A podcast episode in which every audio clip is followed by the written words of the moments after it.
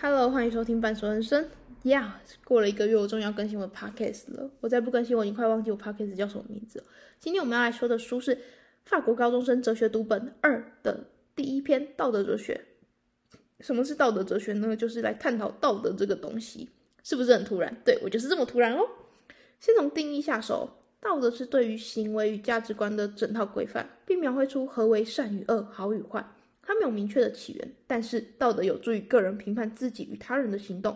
道德使我们的言行举止受到规范，如慷慨啦、诚恳啦、谦逊啦等，也影响我们的内在，如良心不安啊、谴责啊，又或是你会下地狱这类的宗教恐吓。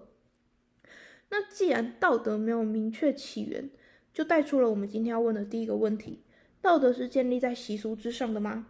以及第二个问题：道德规范能容许例外吗？还有最后的进阶问题：国家是否应该对公民施行道德教化？OK，我们开始吧。首先是第一个问题：道德是建立在习俗之上吗？卢梭在《人类不平等的起源与基础》中说道：“同情是种自然的情感，同情使我们不加思索的伸手援助我们看到的受苦者。野蛮人缺乏智慧和理性，因此可以看见他服从于人类最原始的情感。正因如此。”当他看见弱小的婴儿或残弱的老人时，会选择不掠夺他们。怜悯是一种让我们对受苦者设身处地的感情。这种感情呢，在野蛮人身上隐晦而强烈，但在文明人身上却显得微弱。卢梭认为道德是与生俱来的，而巴斯卡在他的《沉思录》表示与卢梭不同的观点。他写道：“我看过各式各样的国家与人民发生改变，因此。”正是在关于何为真正的正义的判断改变之后，我了解到我们的天性不过是持续的变化。这观点我再也没改变过。习俗只是因为它是习俗而被遵守，而不是因为习俗是合理而且是正当的。但是人们之所以遵从习俗，只是他们相信且认为习俗是正当的。这个意思就像是说。人类相信这件事情是好的，于是它成为了好的。但事实上，这个东西到底是不是好的，我们并没有办法去验证。我们只能根据我们的相信而去遵守。对，希望这样会比较容易懂。接着呢，我们来听听笛卡尔的看法。笛卡尔呢，在他的论方法中表示：“我只选择最温和稳重的方式，极端总是不好的。我看到世界上没有东西会永远保持原本的状态。如果我过去赞同某事，而后来事情变了，不再是好的，又或是我也不再认为它是好的，那我还必须当做是好事，我就违背了正常的判断而犯下大错。既然道德会随时代的改变而改变，那我们就要来到第二题：道德规范能容许例外吗？康德在他的《道德形而上学的基础》说，这很简单，你只要自问自己：当我自己的主观格律，也就是透过某种不实的承诺，使自己摆脱困境，成为了某种应然的、应然的，就是对我和他人一样有效的普遍法则后，我是否会满意？所以这非常简单，你只要问自己说：“哎，我对于这件事情真的满意吗？”我只需要扪心自问说：“你是否能够接受？”让你的主观格律变成普遍法则。若是不能，那就应该要抛弃这项主观格律，并不是因为它会损害你甚至其他人，而是因为这项主观格律无法作为原则而适用于可能的普遍立法。而亚里斯多德呢，则是认为说，所谓道德啊，就应该要有思考过。只要你思考过了，并且你已经透过深思这件事情来衡量做这个决定的后果与困难，甚至它可以为人类所带来最大的利益，那就 OK 了。没错，因为他说啊，一个无条件的好的思虑者能够根据理性追求对人类而言最好的行动。实现智慧呢，针对的不只是普遍事物，也应该是对具体个别事物有所认识，因为它是实践行动的，而实践行动是关乎具体个别事物。也因此，某些对于普遍事物没有知识的人，会比其他对于普遍事物有知识的人更有实践能力。在其他方面有经验的人也是如此。嗯，听完这两个问题之后，我们要来到第三个问题：国家是否应该对公民施行道德教化？亚里士多德，对对对，那个他连两场哦。亚里士多德认为啊，关于所有能力与记忆，预先教育与习惯养成是必要的。而德性活动显然也是一样的。既然整个城邦只有一个目的，那显然所有人的教育必定是相同的。而这种教导关照也必须是相同的，并非像当前这样每个人以私人的方式教导自己的子女，随个人所认为的最好而进行施教。那么，关于公共事务的训练，应该也是共同的。同时，也不应该认为任何公民都只属于自己，而应该要认为所有人都属于城邦，因为每个人都是城邦的一部分。对于整体的教导关照，本质上就是对于每个部分的教导关照啊。哎，等等等等等，先不要激动。我知道，在崇尚个人主义的现代思想浪潮中，亚里士多德很可能会被乡民干爆。但理解一下他的时代，我们就可以明白啦，他为什么会这么想，而且他所想的。也实践在我们社会当中啊，就像学校是吧？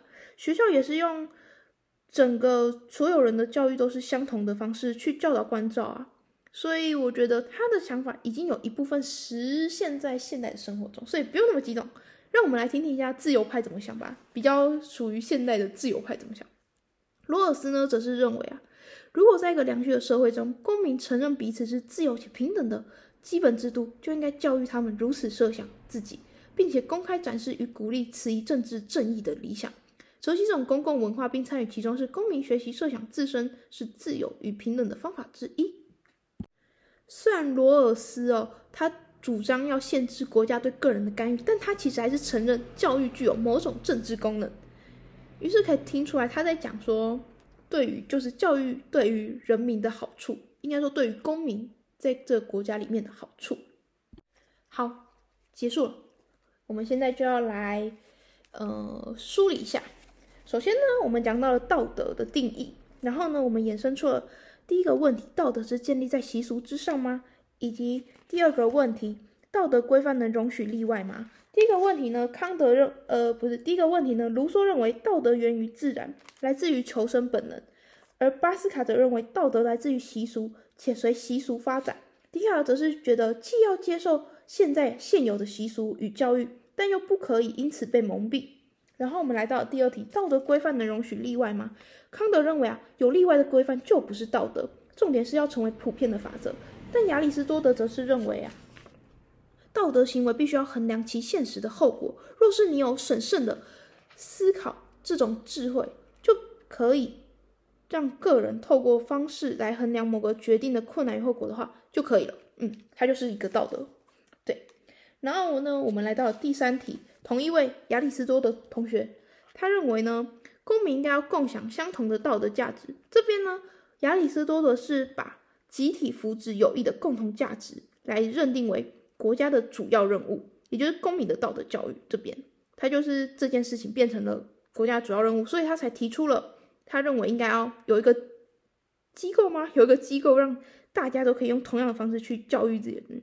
应该意思是说，他的意思应该是说，他希望大家受到的都是相同的思想。但是当然中间也有一些比较危险的地方，例如城邦难道只有一个目的吗？如果城邦只有一个目的，是否会危害到个人的自由？这也是值得探讨的。那接着下来呢，我们又看到了罗尔斯的想法。罗尔斯认为啊，公民教育有助于平等。当然，他还是主张要限制国家对个人的过多干预。不过，他却可以让人们就是对于教育这件事情，可以参与公共文化，以及让他们学习到自由与平等。既然讲完了，我们就要来延伸思考一下吧。既然讲到道德，我就来讲讲我的想法。